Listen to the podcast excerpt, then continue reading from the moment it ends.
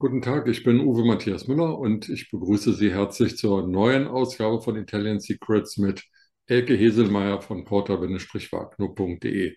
Herzlich willkommen, Frau Heselmeier. Herzlichen Dank, schönen guten Tag. Oder Frau buongiorno. Buongiorno. Frau Heselmeier, heute geht es ähm, sozusagen faschingsmäßig zu. Wir schlagen mal über die Stränge, weil wir fahren in eine Stadt, in ein Dorf, wo es ordentlich was zu trinken gibt. Das ist wohl wahr. Die Stadt hat den Namen Bassano del Grappa. Jetzt Der Name ist Programm. Ja, aber der, der Name der Stadt hat gar nichts mit diesem Getränk zu tun. Aha. Ja, der kommt nämlich in erster Linie von dem nahen Berg, dem Monte Grappa, der ein wenig nördlich von dieser Stadt liegt. Und da haben ganz viele Orte, die da so aufgereiht sind unterhalb dieses Berges, die haben fast alle diesen Zusatz del Grappa, di Grappa und so weiter. Okay. Aber ich nehme an, dass es auch in Bassano del Grappa äh, die Möglichkeit gibt, Grappa zu verkosten oder zu trinken oder Auf- bei der Produktion zuzuschauen. Auf jeden Fall. So witzig, wie das auch klingen mag, aber es gibt tatsächlich gerade in Bassano del Grappa einige Grappa-Destillerien. Und in der näheren Umgebung gibt es auch noch einige, die man durchaus mal besichtigen kann.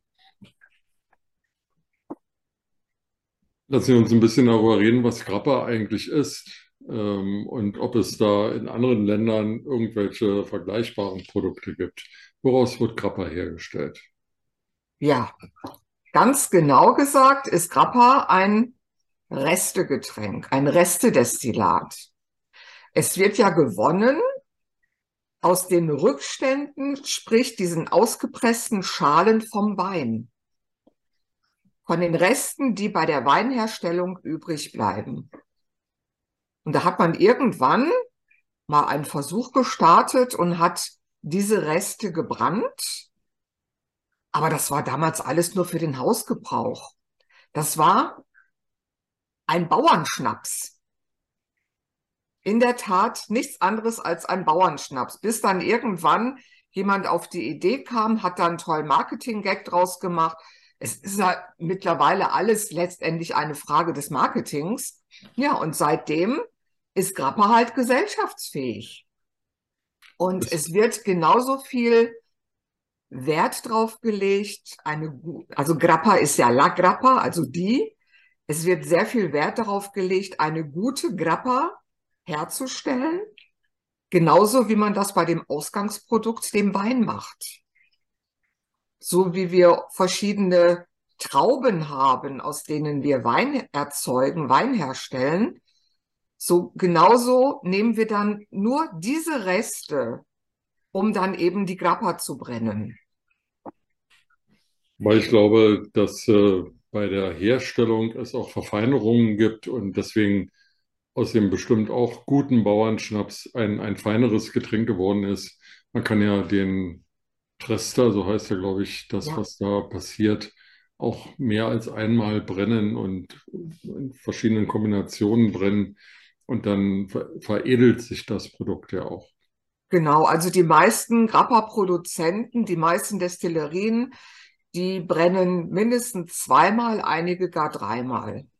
Und dann ist das natürlich ein richtig feines Getränk.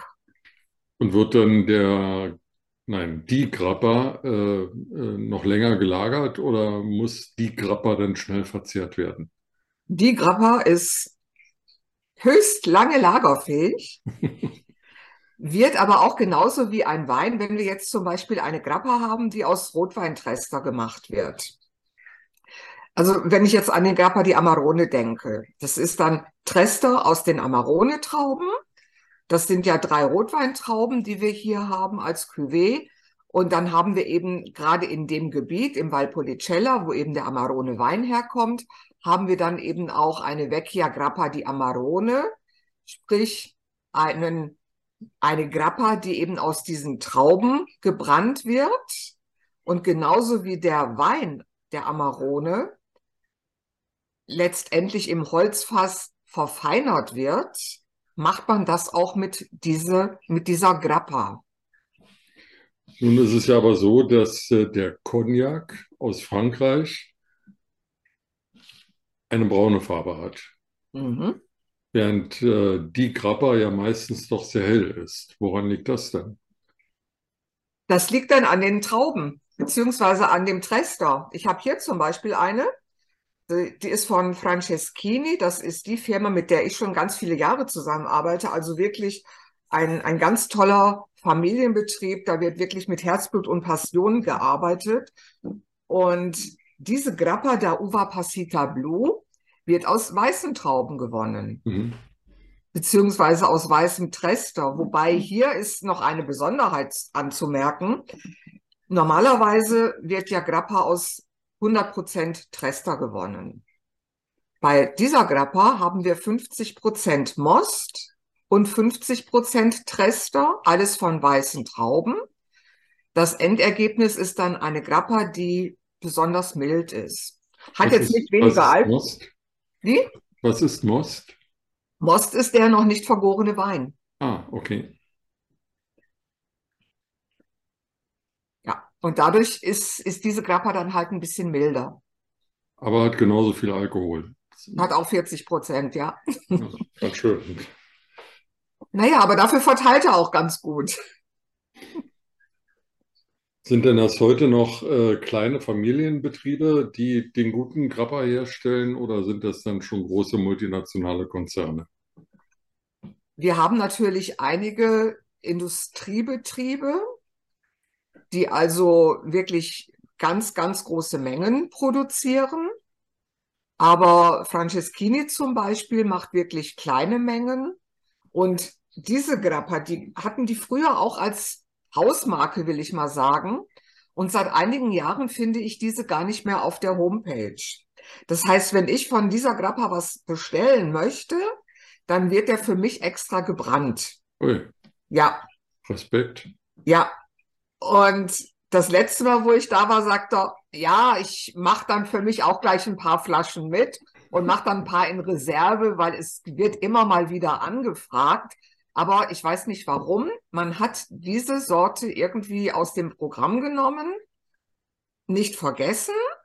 Für langjährige Kunden wird dieses Produkt noch hergestellt. Nun ist es ja so, dass der Franz, dass das französische Produkt sich Cognac nennen darf, aber eben auch nur das französische Produkt. In Deutschland würde ein vergleichbar hergestelltes Produkt Brandwein oder Weinbrand heißen. Ist denn die Bezeichnung äh, Grappa auch regional oder lokal geschützt oder kann jedes Trester-Produkt, egal wo es hergestellt wird, sich Grappa nennen? Da gibt es keine regionale Begrenzung. Cognac ist ja auch wirklich nur das Produkt, das aus der Region um die Stadt Cognac herumkommt, so wie Champagner. Und beim Grappa verhält es sich ganz anders. Wir haben Grappa aus dem Piemont, wir haben Grappa aus dem Veneto, Lombardei, Toskana, Marken, aus der Emilia-Romagna. Und das darf sich alles Grappa nennen. Also überall, wo schön ist. Da ist es ja fast überall schön. Ja, genau. Dann, äh, liebe Frau Hesemeyer, lassen Sie uns aber noch ein bisschen wegkommen vom Getränk Grappa und ein bisschen verbleiben in Bassano del Grappa. Mhm. Gibt es denn da noch was anderes zu sehen als äh, bunte Flaschen? Ja, also ich möchte auf jeden Fall eingehen auf eine ganz, ganz tolle Brücke. Die wurde bereits im, ich glaube, 13. Jahrhundert gebaut. Eine Holzbrücke, die führt über den Fluss Brenta. Wirklich ganz, ganz zauberhaft. Ist auch immer ganz toll mit Blumenkästen bestückt. Außer vielleicht im Winter. Also ich habe von, aus meinem Fundus Fotos rausgesucht und habe in der Tat kein Foto von dieser Brücke mit Pflanzenkästen gefunden. Wenn ich ins Internet gehe, dann sehe ich diese Brücke immer nur mit Pflanzenkästen. Ich selber habe leider keine. Das war wohl gerade vor der Saison, als ich da war. Und worauf ich auch unbedingt gerne eingehen möchte, das sind eben die zwei Grappa-Destillerien, die wir dort vor Ort haben. Das ist einmal Nardini, das ist eine ein Familienunternehmen. Nardini hat eigentlich letztendlich den Grappa überhaupt eingeführt. Das ist die erste Grappa-Destillerie überhaupt. Ist bis heute, das war im 18., Anfang des 18. Jahrhunderts, nee, 1779, glaube ich, war das. Und seitdem ist es immer im Familienbesitz geblieben, dieses Unternehmen. Also wirklich Chapeau, die machen auch ganz, ganz tolle Sachen. Was interessant ist, in Bassano del Grappa sich anzuschauen, das ist das Museum von der Destillerie Poli. Die haben da also die verschiedenen Etappen, wie so die geschichtlichen Schritte waren, wie es angefangen hat mit der Grappa-Produktion bis heute hin. Das haben die alles schön markiert und da kann man sich dann eben auch Filme dazu anschauen. Von der Produ äh, von der Qualität von Poli bin ich jetzt nicht so überzeugt. Die machen halt unheimlich viel mit Schmuckflaschen und glauben, dass sie dadurch eben gewinnen. Aber das mhm. Museum ist auf jeden Fall unheimlich sehenswert. Da sollte man unbedingt mal hin, wenn man sich eben für die Geschichte des, der Grappa interessiert. Jetzt sind wir so abgelenkt worden durch meine Fragen zum Produkt, ähm, dass ich ganz vergessen habe, Sie zu fragen, wo überhaupt Bassano der Grappa liegt wie man da hinkommt? Ja, das ist eine gute Frage. Danke. In Italien. ja. es liegt im Nordosten, so ein bisschen, ja, also es ist ziemlich weit oben und unterhalb haben wir noch ganz viele Städte. Da geht, führt dann auch die A4, die von Mailand quasi nach Venedig führt. Die führt unter von Bassano de Grappa, aber das sind schon richtige Strecken, die man dann zurücklegen muss.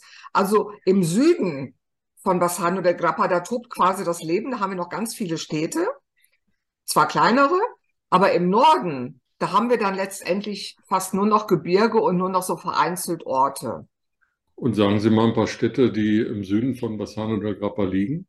Wir haben da zum Beispiel Verona. Ah, okay. Also es liegt so ein bisschen zwischen Verona und Venedig aber dann halt oberhalb. Ja, alles klar. Was essen wir denn in der Gegend von Bassano del Grappa? Also im Veneto haben wir ja keine so schweren Fleischgerichte. Dadurch, dass wir auch das Meer in der Nähe haben, gibt es viel Fisch und ansonsten viel Geflügel. Und was dort traditionell gegessen wird, zum Beispiel diese venezianische Leber, die es dort ja gibt im Veneto, die wird zum Beispiel mit Polenta, mit diesem Maisgrieß gegessen. Und die Italiener oder die Norditaliener, die konnten sich anfangs überhaupt nicht damit anfreunden. Das war also für sie so ein No-Go, diese gel dieser gelbe Brei. Und erst nach der Pest und Während einer Hungersnot wurde das von der Regierung quasi erlassen, dass die Bürger verpflichtet wurden, sich mit diesem Maisgrieß anzufreunden. Ist eigentlich heute fast unvorstellbar für uns, weil es wirklich auf fast jeder Speisekarte äh, ein Muss ist. Und was eben ganz, ganz gerne gegessen wird, das ist dann diese Leber, die venezianische Leber mit der Polenta. Na, dann wissen wir endlich, wozu die Pest gut war, nämlich um die Polenta populär zu machen. Genau. Frau Hesemeyer, dann danke ich Ihnen für heute, für den Ausflug nach Bassano del Grappa und das Zeigen der bunten Flasche von Franceschini. Franceschini, genau, Bruno Franceschini. So, und dann schauen wir mal, ähm, dass wir den Grappa in gemessenen Schlucken, aber dann auch mit vollem Genuss genießen. Genau, genießen nach einem schweren Essen, wobei das muss ja, das ist ja auch Ansichtssache und, und wie fühle ich mich? Genau. War es schwer oder war es nicht schwer? Einfach nach dem Essen eine Grappa. So machen wir das. Liebe Frau Hesemeyer, für heute vielen Dank. Ich danke auch. Wochenende. Buongiorno. Buongiorno. Ciao. Ciao.